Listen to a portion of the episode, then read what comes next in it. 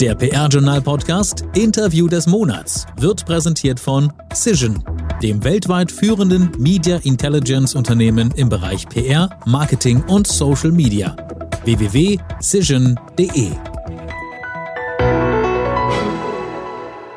Und damit auch nochmal an dieser Stelle ein herzliches Hallo und willkommen im Jahr 2023. Mein Name ist Gerrit Zinicke und natürlich setzen wir auch in diesem Jahr die Interviewserie des PR-Journal-Podcasts fort. Interview des Monats. Wir starten in die Folge und die ist in mehrfacher Hinsicht ungewöhnlich. Zum einen beschäftigen wir uns mit einem Buch, also mit einem wissenschaftlichen Standardwerk, dem Handbuch der Unternehmenskommunikation und zum anderen hat Thomas Dillmann, der Chefredakteur des PR-Journals, sich gleich drei Interviewgäste eingeladen.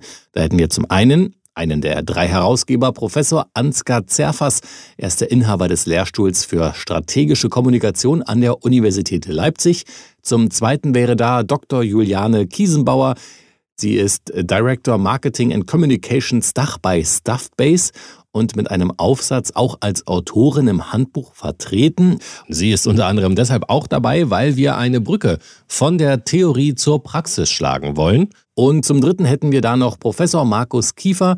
Er war bis Mitte 22 hauptberuflich als Professor für allgemeine BWL mit dem Schwerpunkt Unternehmens- und Wirtschaftskommunikation an der FOM Hochschule tätig und seit dem Wintersemester 22 ist er an der FOM und im Wechsel an weiteren Hochschulen als Lehrbeauftragter mit dem Schwerpunkt PR und Unternehmenskommunikation. Und ähm, eines gleich noch vorweg, Professor Kiefer ist heute auch als Co-Moderator an der Seite von Thomas Dillmann, weil er sich ja bereits sehr ausführlich mit dem Handbuch der Unternehmenskommunikation beschäftigt hat. Er hat nämlich für das PR-Journal auch eine ausführliche Rezension verfasst, die bereits Anfang Dezember erschienen ist. Und jetzt brauche ich eigentlich nicht mehr viel zu sagen, außer Thomas, bitteschön, du bist dran. Ich begrüße Sie alle recht herzlich. Ich sitze mit Professor Kiefer in Bonn. Unsere Gäste sind uns aus Leipzig zugeschaltet. Guten Morgen in die Runde. Ja, guten Morgen auch meinerseits. Wir sitzen hier in Leipzig an der Universität bei Radio Mephisto, dem Radio der Universität Leipzig und freuen uns auf den Dialog mit Ihnen. Um das auch gleich vorab zu sagen, unser heutiges Podcast-Interview wird länger dauern als die sonst übliche halbe Stunde, denn unsere Gäste sollen ausführlich zu Wort kommen und wir wollen das Handbuch der Unternehmenskommunikation eben ausführlich würdigen. Um die Dimensionen deutlicher zu machen, habe ich gleich zwei Fragen an Professor Kiefer. Erstens, was macht es als Buch so besonders, dass es gleich einen ganzen Podcast wert ist? Ja, das erste, was man bemerken müsste, ist natürlich, sag mal, die ungewöhnliche Dichte. Und damit meine ich jetzt tatsächlich das Volumen. Man könnte ja sagen, ein Handbuch mit einer vierstelligen Seitenzahl, legt man die vier Bücher übereinander, hat man drei Kilo in der Hand. Wer braucht das? Braucht man das? Gibt es nicht schon genug gute Literatur zur Unternehmenskommunikation? Ja, und natürlich gibt es die, und mir fällt spontan ein, natürlich gibt es bewährte Lehrbücher wie das von Claudia Mast in achter Auflage inzwischen, viele andere gute Einzelleistungen von Einzelnen. Aber dieses Handbuch, über das wir heute sprechen, das hat doch eine ganz andere Dimension.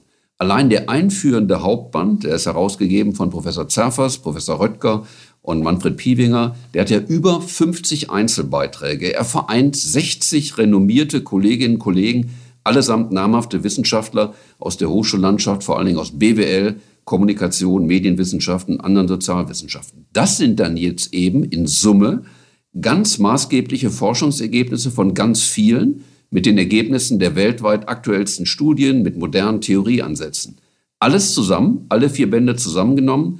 Ich habe es ausgerechnet, 2872 Seiten Kompetenz, wissenschaftlich abgesichert durch die deutsche Forschungsspitze, entstanden in einem zweijährigen Abstimmungsprozess zwischen den Herausgebern und den Autoren. Die Beiträge beziehen sich aufeinander, sind vernetzt, die stehen nicht isoliert da, sie schaffen Zusammenhänge. Das ist eben viel mehr, als ein Lehrbuch eines einzelnen Wissenschaftlers jemals leisten kann.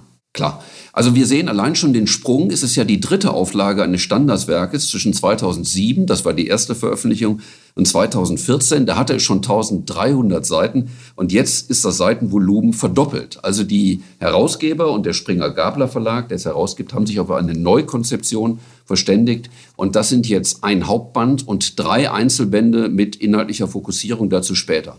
Hier nur kurz auf Ihre Bitte den Inhalt des Hauptbandes, äh, um die Struktur mal rüberzubringen. Welche Inhalte dürfen unsere Hörer erwarten? Erstens, es geht um Grundbegriffe von Kommunikation, strategisches Herangehen. Dann folgen Rahmenbedingungen zur Kommunikation, wie Digitalisierung, Big Data, rechtliche Vorgaben oder die Nachhaltigkeitsdebatte. Danach breitet das Buch die Zieldimension von Unternehmenskommunikation aus. Zum Beispiel, wie schafft man Vertrauen oder die Unternehmensmarke. Die Kapitel 5 und 6 gehen auf das Thema Wertschöpfung ein und Kontrolle und Erfolgskontrolle und präzisieren auch die Rolle und die Ausstellung von Kommunikationsabteilungen. Und zuletzt in den letzten beiden Kapiteln finden wir dann die Anwendungsbereiche, also zum Beispiel Kommunikation mit Mitarbeitern oder eben die Handlungsfelder, wie zum Beispiel Krisenkommunikation oder CEO-Kommunikation. Und die drei anderen Bände äh, ergänzen dann fokussiert bezogen auf Investor Relations, bezogen auf interne Kommunikation und Public Affairs. Professor Zerfas, da gleich angeschlossen die erste Frage an Sie. Warum denn jetzt die Neuauflage? Also warum war sie erforderlich? Welche Themen bedurften einer Überarbeitung? Welche Themen mussten vor allen Dingen neu aufgenommen werden? Unternehmenskommunikation bewegt sich ja im Spannungsfeld zwischen Wirtschaft und der Mediengesellschaft. Und in beiden Bereichen haben wir natürlich eine sehr dynamische Entwicklung auf verschiedenen Ebenen. Also wenn man an die Gesellschaft denkt, das ganze Thema Digitalisierung hat nochmal an Bedeutung zugenommen in vielen Facetten. Das geht auch immer weiter. Wenn man die Medienlandschaft schaut, die ganzen Umbrüche, Stichworte wie Influencer, Eigenmedien, die zunehmen und auch in den letzten Jahren zugenommen haben, das sind Rahmenbedingungen, die neu reflektiert werden müssen. Und wenn man in die Wirtschaft schaut, ist es nicht nur die Globalisierung, es sind vor allen Dingen auf der Ebene von Unternehmen neue Arbeitsformen. Also Agilität als Beispiel nur, was wir alle kennen. Oder auch die Frage, wie man beim Management von Kommunikationsabteilungen doch deutliche Fortschritte gemacht hat. Es gibt inzwischen Ansätze empirischer Kenntnisse zu Exzellenz in Kommunikationsabteilungen. Wir haben einiges geforscht und auch gelernt in der Praxis, wie man Management-Tools anwendet. Das alles sind Themen, die jetzt neu aufgenommen wurden. Und auf der anderen Seite gibt es ein paar Themen, wie so das Wertschöpfungsthema. Das war noch in der 2014er Auflage etwas breiter. Da war es relativ neu. Da haben wir inzwischen vertiefende Literatur, so dass wir das auch ein bisschen fokussiert haben, mehr auf die Überblicke und gesagt haben, das kann man zum Teil auch äh, woanders noch detaillierter nachlesen, ähm, wenn man daran Interesse hat.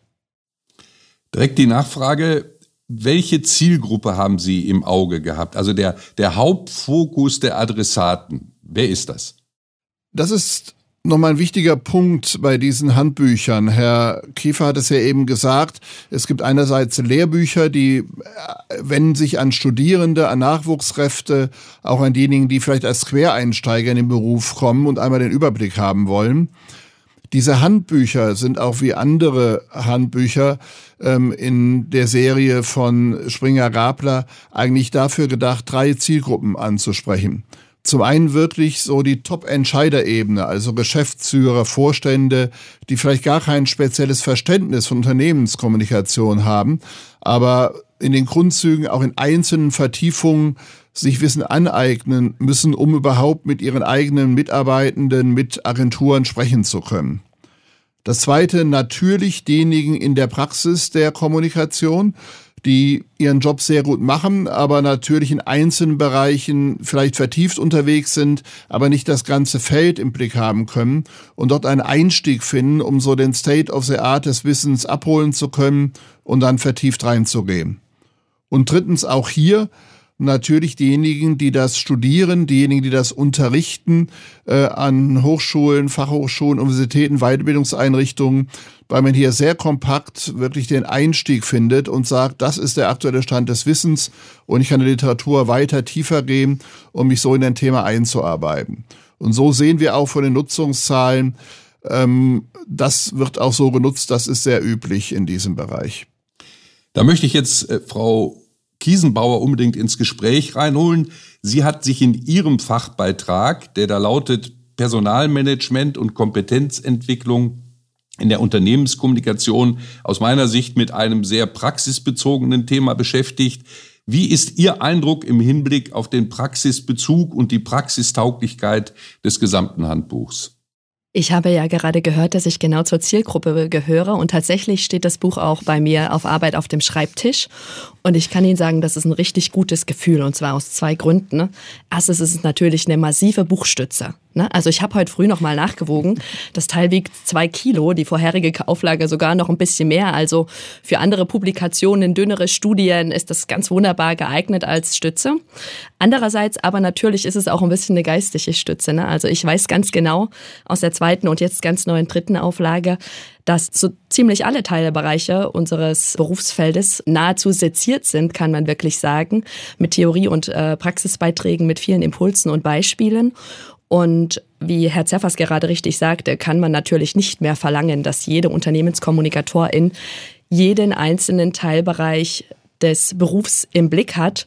Und ich habe selbst schon öfter danach gegriffen, wenn ich nochmal nachlesen wollte. Ähm, beispielsweise in einem meiner letzten Jobs, als es an die Vorbereitung einer Krisenkommunikation gab. Und es wollte mir schlicht nicht einfallen, wie diese Phase vor der Krise heißt, in der natürlich die Kommunikatorin zur Taskforce schon mit hinzugenommen werden muss.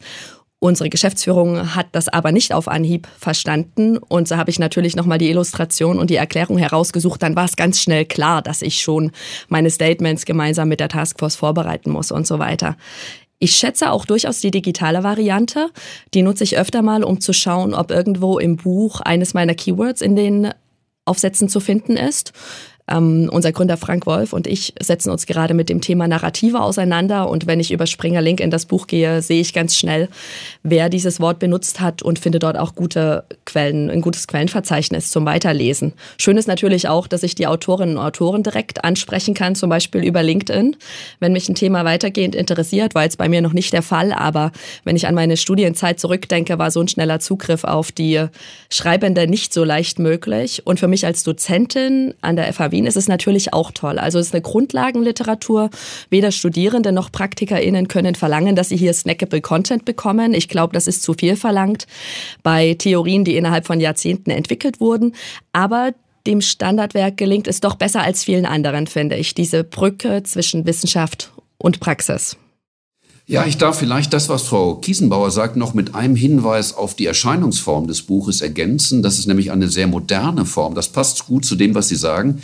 Das Neue an dieser Auflage ist ja, dass es nicht nur in gedruckter Form erhältlich ist, sondern dass man auch die einzelnen Bände digital, auch die einzelnen Beiträge digital herunterladen kann. Jetzt kann man auch die einzelnen Beiträge sogar aus Sicht der Autoren weiter fortbearbeiten. Sie liegen auf einer Plattform, sie können aktualisiert werden und die Nutzer können auch die Fortschreibung dieser Beiträge sich zunutze machen. Das finde ich eine sehr elegante und moderne Form der Publikation.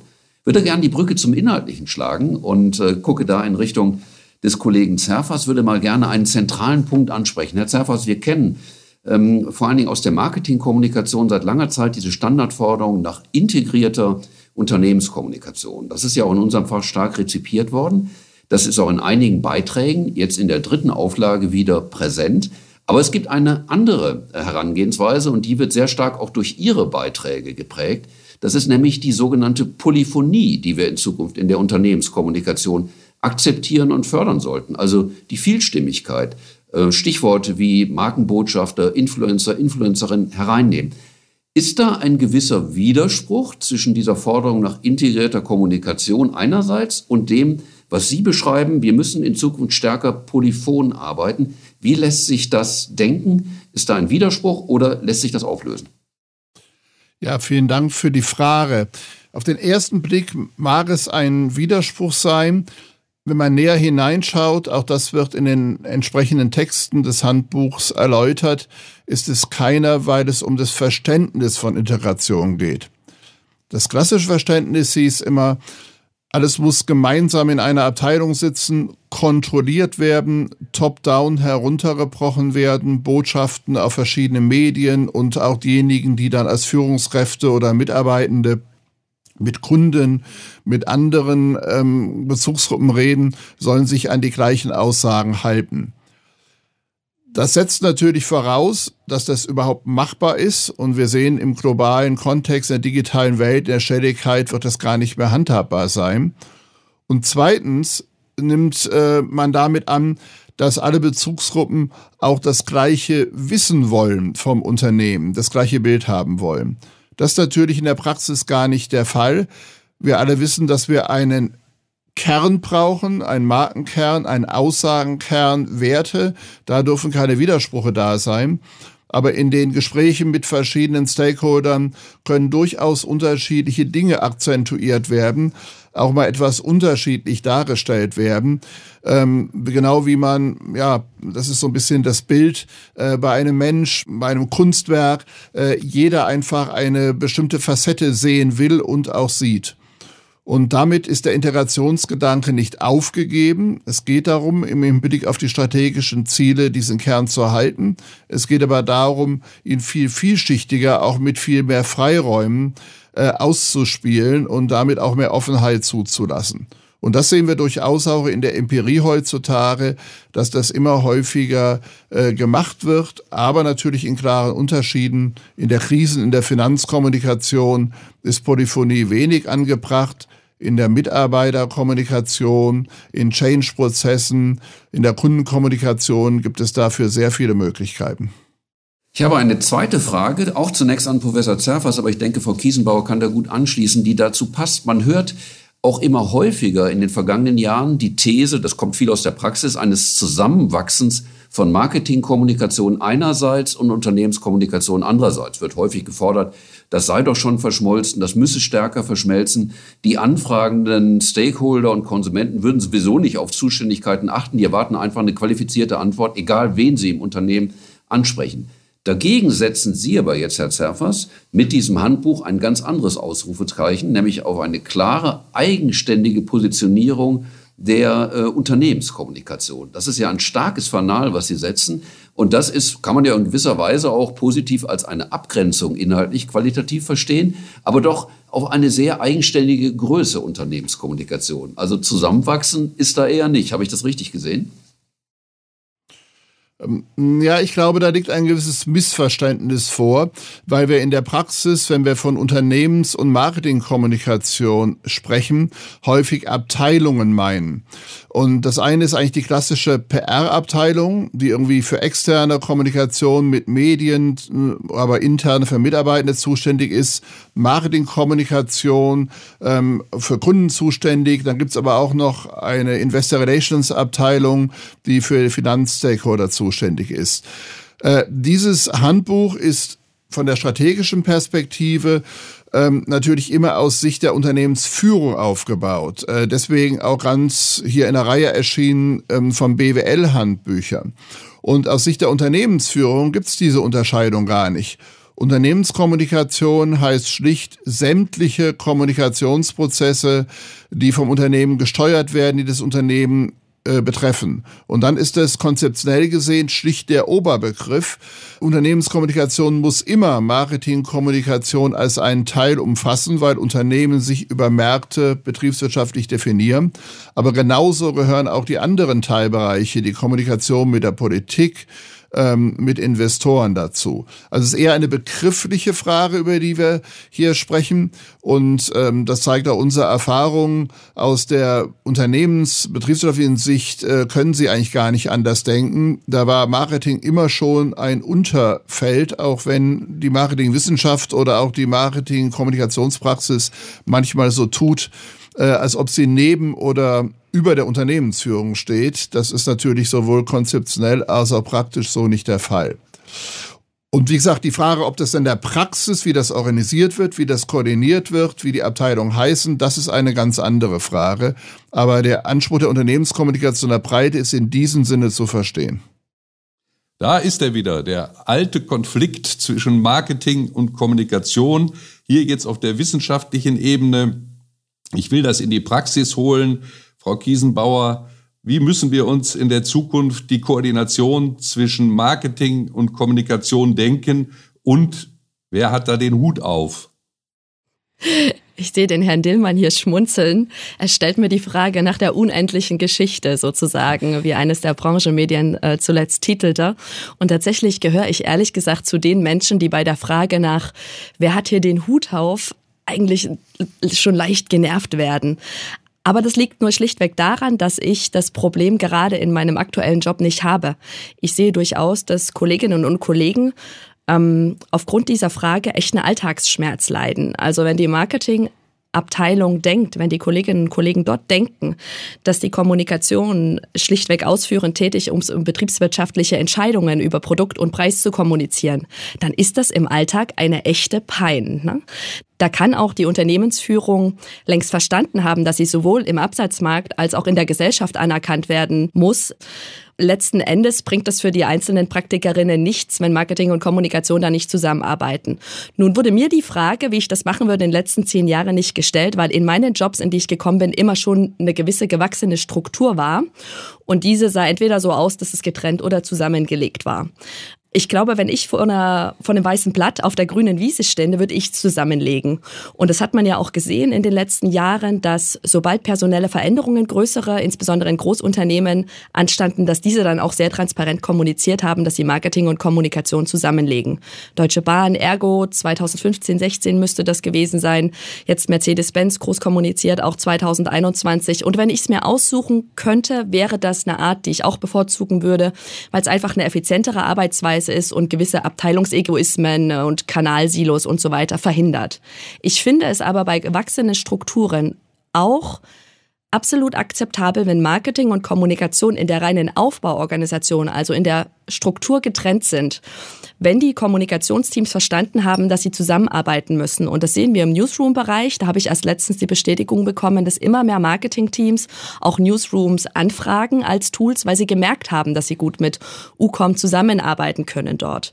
Also so oder so, ich finde auch, das kann sich periodisch mal ändern. Hängt ein bisschen davon ab, ob man Führungskräfte findet, die beide Mechanismen verstanden haben. Ich finde, es gibt verschiedene Varianten und viele, sie haben viele Vor- und Nachteile jeweils. Professor Zerfas hatte sich da direkt noch zu Wort gemeldet. Ja, ich würde völlig zustimmen. Es geht um die konzeptuelle, auch die praktische Abstimmung, ob die in den gleichen Abteilungen stattfindet ob man in anderen Gremien gemeinsame Ziele definiert, dann eben auch gerade im Monitoring, in der Evaluation schaut, ob auch über verschiedene Aktivitäten aufs gleiche Ziel eingeführt wird. Da gibt es in der Praxis verschiedene Möglichkeiten. Ich bloß noch betonen, wir haben gerade eigentlich nicht über Marketing und Unternehmenskommunikation geredet. Wir haben über Marketingkommunikation und Unternehmens- oder eben Mitarbeiterkommunikation, Medienkommunikation, Finanzkommunikation geredet. Marketing ist ja viel breiter. Ich glaube, da liegt ein großes Missverständnis vor, gerade auch so in der PR-Welt. Man redet mit über Marketing meint aber Marketingkommunikation. Niemand redet über Preisgestaltung, äh, über was wir im Moment im Handel sehen, die äh, harten Preisverhandlungen, Lieferverhandlungen zwischen Großhändlern oder Her Produzenten und Händlern äh, oder gar um Produktgestaltung oder Vertriebsketten. Also das kommt auch je nach Unternehmen äh, darauf an, wer für Vertrieb, wer für Preispolitik zuständig ist. Und das ist weder die Marketingkommunikation noch die interne oder externe Unternehmenskommunikation. Ich glaube, da muss man nochmal sehr differenzieren und auch ein bisschen schärfer sein, wenn man das überträgt, auch auf die Frage, was in der Praxis passiert oder passieren sollte. Frau Kiesenbauer. Ich glaube, deswegen ist es auch so wichtig und vielleicht schließt das jetzt zu der Frage an, die Herr Kiefer gerade gestellt hat, dass es eben nicht als Handbuch Unternehmens- und Marktkommunikation herausgekommen ist, sondern als Handbuch Unternehmenskommunikation in der BWL-Reihe. Weil wenn wir uns anschauen, dass in der BWL immer noch unterrichtet wird, dass einer der vier, vier oder sieben P, so sind diese Modelle ja meistens, die Kommunikation ist, die zur Ausführung der betriebswirtschaftlichen ähm, Entscheidungen gedacht ist, dann ist es halt einfach eine, eine Lehre, die recht überholt und nicht mehr zeitgemäß ist. Ne? Also wenn du später auf solche Menschen im Berufsfeld triffst, dann ist es eine recht undankbare Ausgangssituation. Die gönne ich keiner Kollegin. Anderer Aspekt, den ich gerne in das Gespräch einbringen würde, ich bleibe aber bei, dem, äh, bei der Praxisorientierung. Und das geht jetzt mal an den Herausgeber, Professor Zerfers. Herr Zerfers, ähm, ich unterrichte ja beides, Marketing, Kommunikation, Unternehmenskommunikation. Mir ist oft vorgehalten worden in Lehrveranstaltungen von den Studierenden, meint gar nicht meine, natürlich die der Kollegen, in den Lehrveranstaltungen würden in der Regel immer die Fallbeispiele aus den ganz großen Konzernen dominieren. Meistens übrigens auch aus dem Konsumbereich. Und insofern würde ich ähm, mal ganz gerne Sie fragen, mit Blick auf die Beiträge in Ihrem Buch, wie sehr haben Sie bei den Autoren und Autoren darauf geachtet, dass die Beispiele jetzt auch mal aus kleineren Unternehmen heranziehen oder mittleren äh, Unternehmen, aus äh, mittelständischen Unternehmen, aus Handwerksbetrieben? Man hört ja oft diesen Vorhalt, man würde das zu wenig an solchen Beispielen, sondern immer nur an den ganz großen Tankern exemplifizieren. Wie sehen Sie das Handbuch und die Beiträge in dieser Hinsicht? Also es ist eine gute Beobachtung, da würde ich Ihnen auch zustimmen. Und es ist in dem Handbuch eigentlich auch nicht viel anders, muss man ganz offen sagen. Äh, das liegt natürlich daran, dass das Handbuch auch gerade den State of the Art der Forschung widerspiegelt. Und da muss man einen Schritt weiter fragen.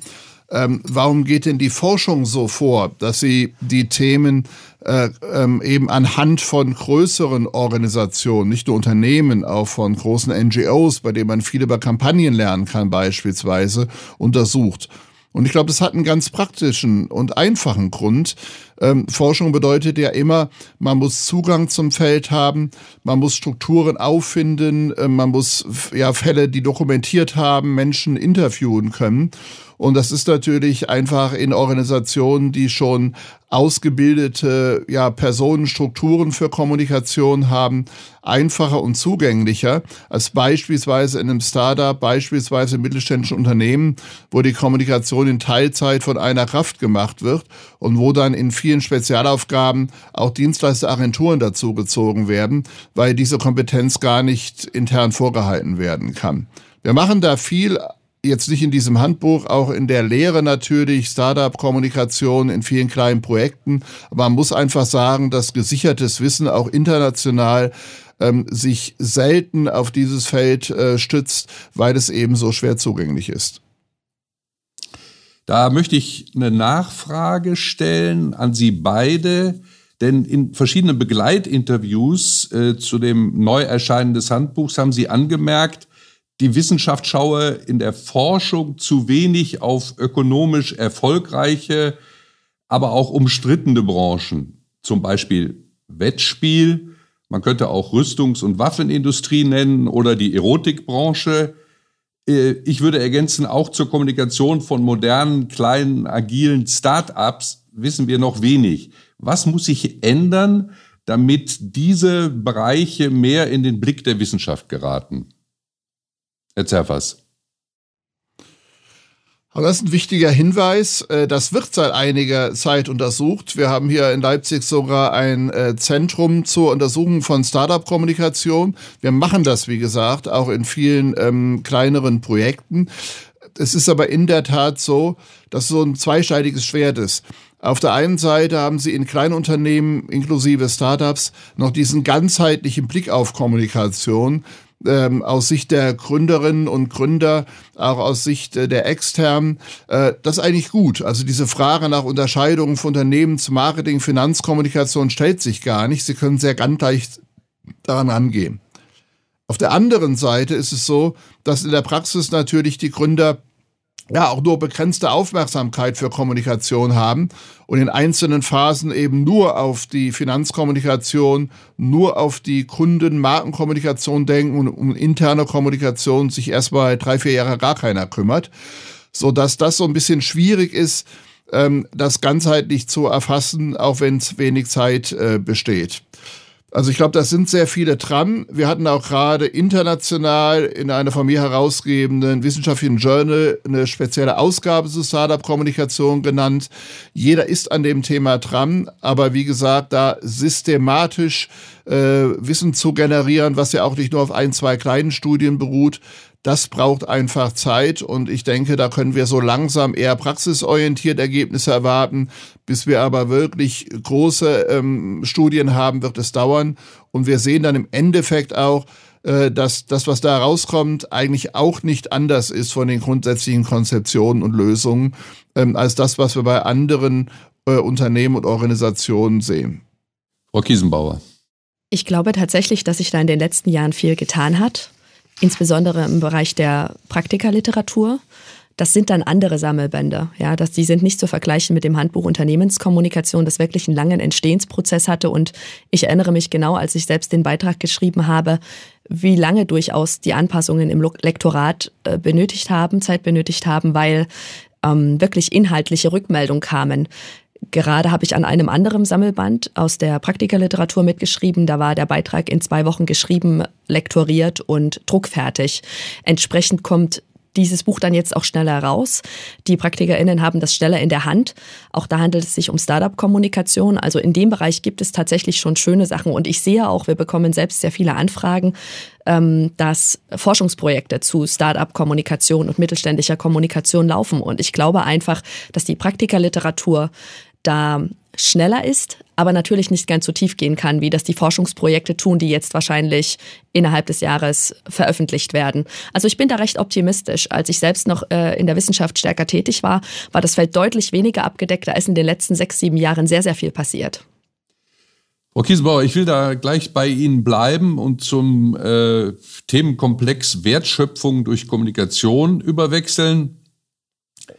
Sie haben in Ihrem Beitrag im Teil 6 Strukturen, Prozesse und Akteure des Kommunikationsmanagements unter dem Titel Personalmanagement und Kompetenzentwicklung in der Unternehmenskommunikation sich mit dem Thema Performance-Messungen auseinandergesetzt und anhand derer eben die Wertschöpfung durch die Kommunikationsarbeit nachgewiesen soll. Und dies eben zur Beseitigung des Dilemmas, dass es der Kommunikation immer noch sehr schwer fällt, die Wirksamkeit für das Unternehmen unter Beweis zu stellen. Sie zielen darauf ab, dass ein systematisches Kompetenzmanagement gefragt ist. Bringt das die Lösung im Hinblick auf, die, auf das angesprochene Dilemma? Ja, ein strategisches Kompetenzmanagement trägt einen Teil zur Lösung dieses Dilemmas definitiv bei. Ebenso wie das Kommunikationscontrolling sehe ich da eine strategische Personalentwicklung als ein ganz klassisches manageriales Steuerungsinstrument. Und wenn es mir im Unternehmen gelingt, das in die Verantwortung der Kommunikationsabteilung zurückzuverlagern, dann gebe ich ihr natürlich auch als Unternehmensführung mehr Autonomie. Und sie hat die Chance, die Kontrolle über diese Themen Controlling und strategische Personalentwicklung wieder in die eigene Hand zu nehmen. Und das führt natürlich erstens in Bezug auf Ihre Frage dazu, dass ich dafür sorgen kann als Führungskraft, dass meine Teammitglieder regelmäßig Weiterbildung bekommen, Performance-Messung verstehen, ihre Ziele korrekt setzen, nachverfolgen und evaluieren können. Aber andererseits, und das ist ein sehr wichtiger Punkt in meinem Beitrag, führt es auch dazu, dass Identitätsarbeit Zeit gegeben wird im Kommunikationsteam. Also, dass die Kommunikatorinnen und Kommunikatoren gemeinsam ihre Rolle definieren, dass es ihnen gelingt, sich gegenüber anderen Fachabteilungen zu positionieren und dass sie entsprechend auch eine Kompetenzvermutung entgegengebracht bekommen und leichter mit anderen Abteilungen im Unternehmen quasi internen StakeholderInnen arbeiten können. Ich würde gerne an der Stelle, Herr Dillmann, wenn ich darf, die Brücke schlagen zu den ähm, Inhalten ähm, oder den Feldern Erfolgskontrolle und Kommunikationscontrolling. Und jetzt habe ich mal eine Frage an die beiden Kollegen, die ich jetzt als Hochschullehrer auch anspreche. Ähm, es ist ja so, ähm, nach meinen Erfahrungen, wenn ich so auf meine Studierenden gucke und ich dann an dem Tag sage, also wir machen heute Krisenkommunikation oder wir machen heute Mitarbeiterkommunikation, muss ich die nicht motivieren, dann sind die motiviert. Wenn ich denen aber sage, wir kommen heute zu dem wichtigen Kapitel Erfolgskontrolle und Kommunikationscontrolling, sehe ich sie mal vorsichtig gesagt wenig elektrisiert äh, in ihren Gesichtern.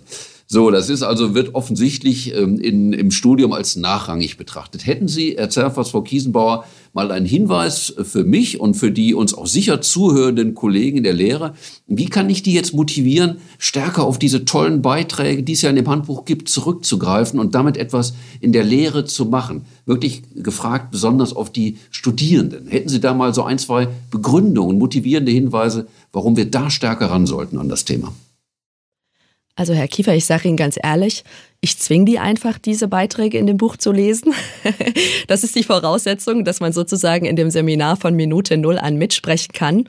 Und in dem, in meinem Seminar werden dann zu dem Thema Performance-Messung zum Beispiel verschiedene Tools genommen, zum Beispiel aus der Toolbox Kommunikationsmanagement, wirklich guten Buch, äh, kann man sich das strategische Haus beispielsweise nehmen und dann gehe ich mit den Studierenden Schritt für Schritt durch, wie ich als Kommunikationsverantwortliche zum Beispiel eine CO2-Fußabdruckstrategie im Unternehmen durchdeklinieren kann, welche Maßnahmen ich nutzen kann und wie ich danach auch feststellen kann, ob die Mitarbeitenden beispielsweise zu 50 Prozent mehr verstanden haben, welche Strategie das Unternehmen fährt, was die Strategie für sie bedeutet und wie sie dazu beitragen können. Und spätestens, wenn die Studierenden verstanden haben, dass sie diese Antworten ihrer Geschäftsführung geben können müssen, dann wird es auch spannender. Also das deklinieren wir dann an verschiedenen Themen mit verschiedenen Tools durch und so hoffe ich Ihnen den richtigen Handwerkskasten Mist auf den Weg zu geben. Die Ergänzung, wie versuchen wir das?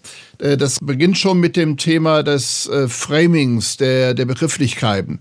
Also wenn es um Kontrolle, Evaluation gibt, das klingt sehr operativ, da muss man irgendwelche Dinge auszählen. Das sollte in sozialwissenschaftlichen Studiengängen jetzt nicht so ganz unüblich sein, aber ist natürlich nicht das, nachdem man sich äh, lechts, wie der Herr Kiefer schon sagt, auch äh, in der BWL fand ich die Buchhaltung zur Wirtschaftsmathekurse jetzt weniger interessant als die Strategie- und Marketingkurse. Ähm, wenn man es umgekehrt macht und eigentlich, das zieht ja auch dieses Handbuch, mit der Strategie beginnt, und das hat auch Frau Kiesenbauer gerade erwähnt, also wirklich sagt, wir fangen mit der Planung an, aber da muss man eben auch nicht Wischiwaschi-Ziele setzen, sondern messbare Ziele setzen. Das muss man runterdeklinieren. Dann kommt man automatisch auch in die De Debatte, äh, dass man sagt, gut, ich muss die Ziele präzise setzen, dann macht es auch Sinn, die irgendwie zu erheben. Dann macht es auch Sinn, drüber nachzudenken, mit welchen Methoden erhebe ich die eigentlich. Und hier in Leipzig machen wir das beispielsweise, auch in der Weiterentwicklung haben wir nicht immer so gemacht, inzwischen im Masterstudiengang so, dass wir in einem Modul zwei parallele Seminare haben. Ein Seminar ist ein klassisches kreatives Seminar, PR-Werbekonzeption, das kennen wir alle. Das stößt auf Akzeptanz mit aktuellen Beispielen. Und einem parallelen Seminar reden wir über Management-Tools. Also die, es werden auch ganz praktische Situationen gemacht. Wir haben da einen Case, den wir weiterentwickeln. Im letzten Jahr, im April, war das eben dann die Kommunikationschefin, die in ihr Team kam und sagte, der Ukraine-Krieg ist ausgebrochen. Wir haben jetzt drei Probleme. Was machen wir mit der Flugzeugsparte, die nicht mehr liefern kann? Die muss anders kommunikativ positioniert werden, als ein Beispiel.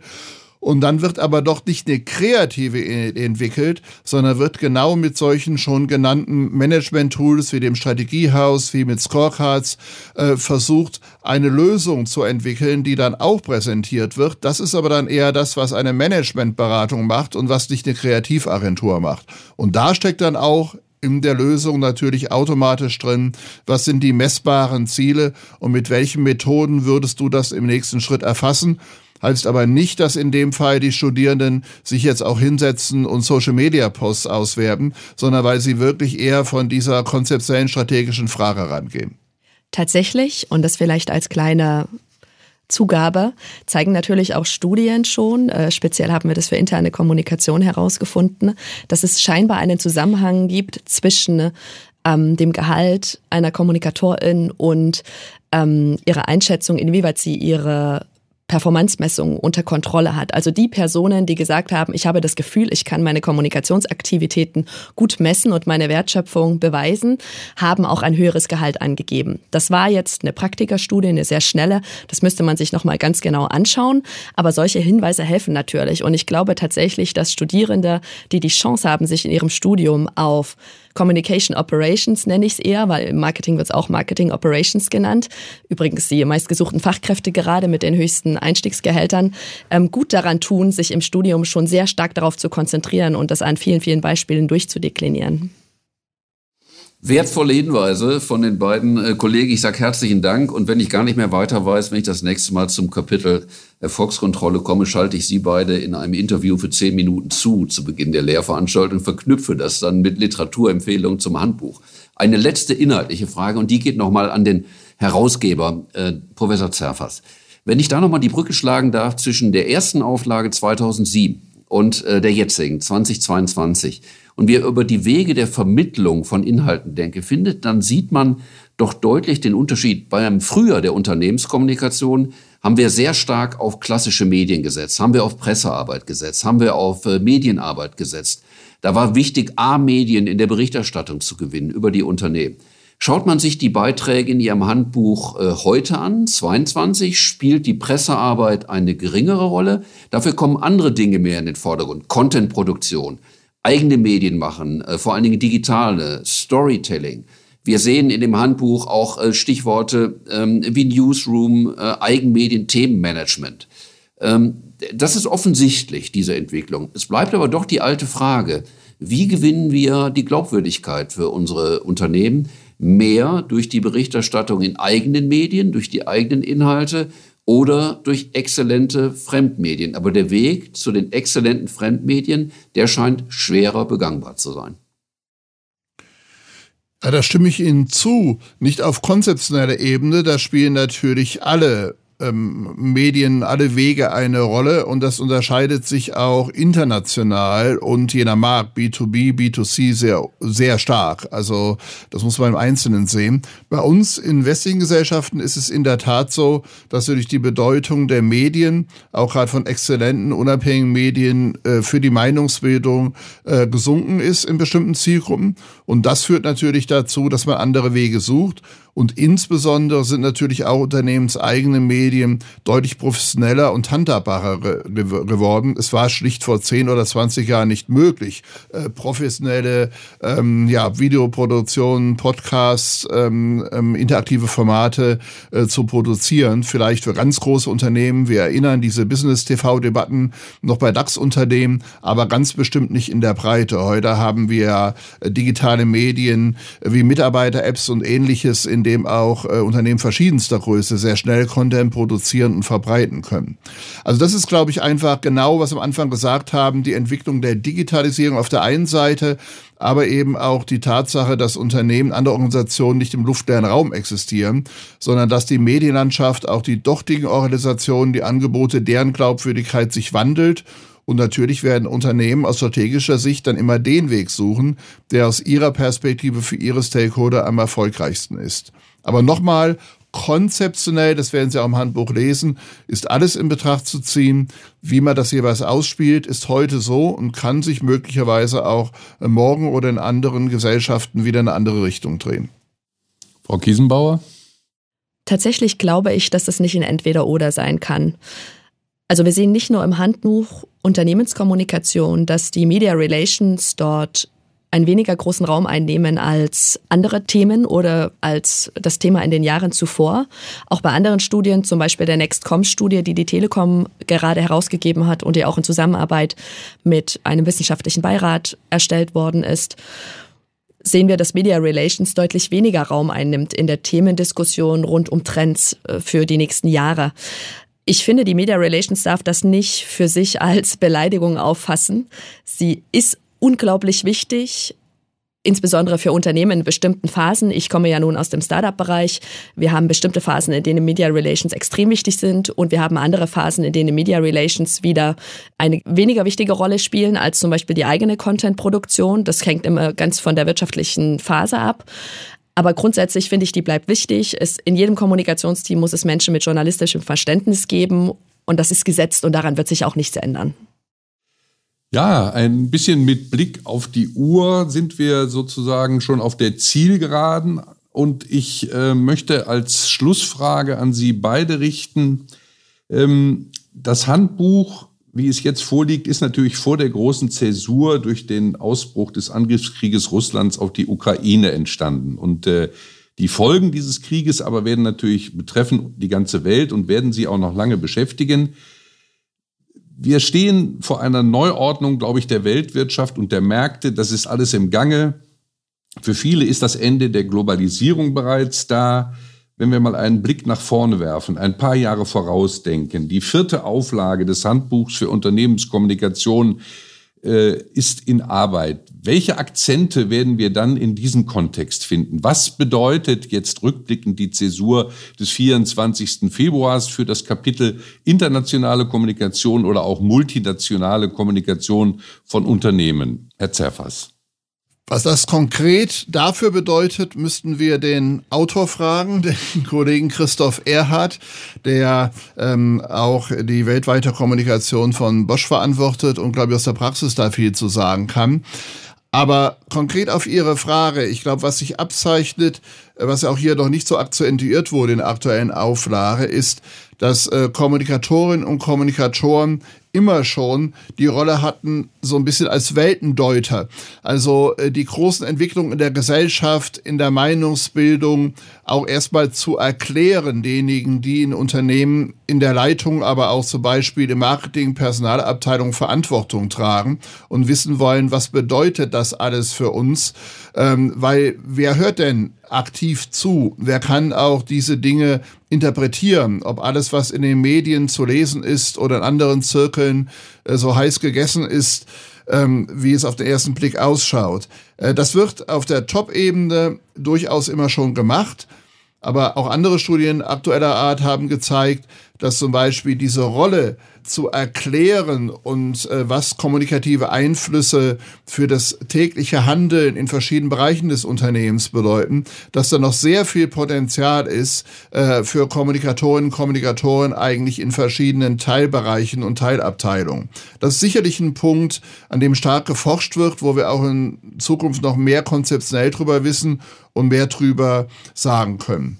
Und eine zweite Schlussfolgerung ähm, ist eigentlich die, ähm, dass so ein bisschen das, ich würde mal sagen, das Romantikideal der Unternehmenskommunikation, was auch in der Lehre seit langem verbreitet wird, wenn wir nur alle Stakeholder berücksichtigen, mit allen viel reden, dann finden wir schon gute Lösungen, äh, die äh, für alle äh, zufriedenstellend sind. Das wird zum Teil auch aktiv immer noch verbreitet.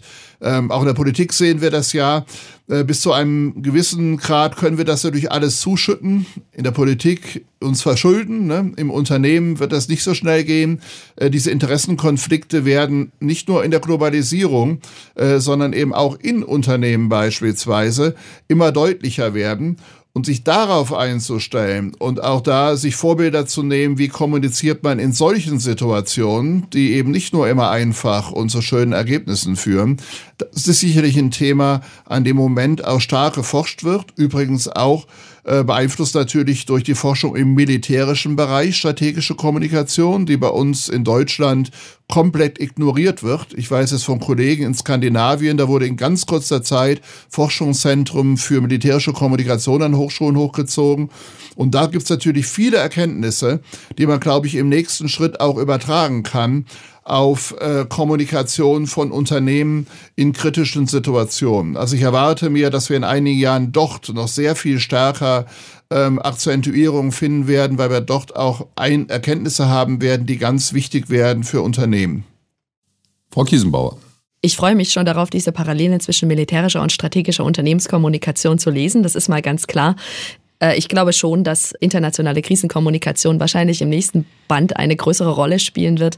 Das haben die Autoren des derzeitigen Beitrags Krisenkommunikation auch genauso als Forschungslücke herausgestellt. Tatsächlich glaube ich, dass die Corona- und Ukraine-Krise die ersten Krisen sind in der Postmoderne, die in dieser Form tatsächlich alle betreffen. Ich glaube, das gab es in dieser Form so nicht. Und das bedeutet automatisch auch, dass das Thema interne und externe Krisenkommunikation plötzlich für alle interessant ist. Ne?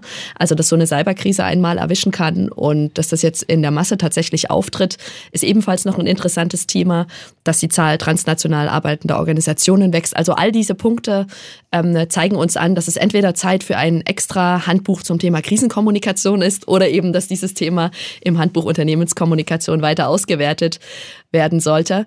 Nach Ihren Wünschen für die vierte Auflage gefragt, Vielleicht noch die Anregung und Sie haben gehört, dass ich schon das Lektorat und die Zusammenarbeit mit den HerausgeberInnen hoch gelobt habe, dass äh, darauf geachtet wird, dass die PraktikerInnen und die WissenschaftlerInnen, die zu einem Band beitragen, tatsächlich auch die gleiche Zielgruppe im Blick haben. Ja, also es ist tatsächlich für PraktikerInnen, glaube ich, nicht leicht, einigen Beiträgen zu folgen, die durch ihre Fachsprache, was Syntax und Formalisierung betrifft, einfach schwer zu verstehen sind. Ja, also ich glaube, man kann von niemandem erwarten, dass man hier ähm, in so einem Handbuch Checklisten oder ähnliches findet und Theorien müssen so komplex dargestellt äh, werden, wie es ihrem Anspruch genügt. Das ist absolut korrekt. Nichtsdestotrotz bevorzuge ich als Praktikerin die Beiträge, die sehr verständlich mir erklären, warum theoretisch eine Frage aufgearbeitet werden musste. Das muss jede Wissenschaftlerin gelingen. Und wenn es ihnen nicht gelingt, dann tun sie sich auch für ihre eigene Positionierung keinen Gefallen. Also sozusagen ähm, die Anregung, das als wissenschaftliches Standardmerk mit sehr starkem Praxisbezug beizubehalten und sehr klar den zukünftigen Autorinnen und Autoren zu erklären, was an Verständlichkeit und Klarheit Benchmark sein könnte. Ja, das wäre mein Wunsch an die vierte Auflage. Wir sind gespannt. Wir sind gespannt, wie es aussehen wird. Vielleicht wird ja sogar dieser Podcast im Vorwort der vierten Auflage erwähnt mit unserer Prognose, die wir jetzt gestellt haben. Mir bleibt am Ende dieses wirklich anregenden Gespräches mich ganz recht herzlich zu bedanken bei Ihnen, Frau Kiesenbauer, bei Ihnen, Herr Zerfas, dass Sie sich darauf eingelassen haben, mal ein Fachbuch in einem Podcast zu besprechen. Und äh, ich danke vor allen Dingen auch meinem Co-Moderator, Professor Markus Kiefer, dass wir sozusagen in der Gemeinschaftsproduktion es geschafft haben, diesen Podcast hier aufzusetzen. Ich danke Ihnen allen und ja, freue mich aufs nächste Wiedersehen. Vielen Dank. Ja, vielen Dank, Thomas. Äh, und natürlich auch vielen Dank an deine Gäste. Das war's auch mit dem Interview des Monats für dieses Mal. Wir hören uns wieder beim PR-Journal Podcast am 23. Februar. Bis dahin bleibt alle gesund. Der PR-Journal Podcast Interview des Monats wurde präsentiert von Cision, dem weltweit führenden Media Intelligence Unternehmen im Bereich PR, Marketing und Social Media. www.cision.de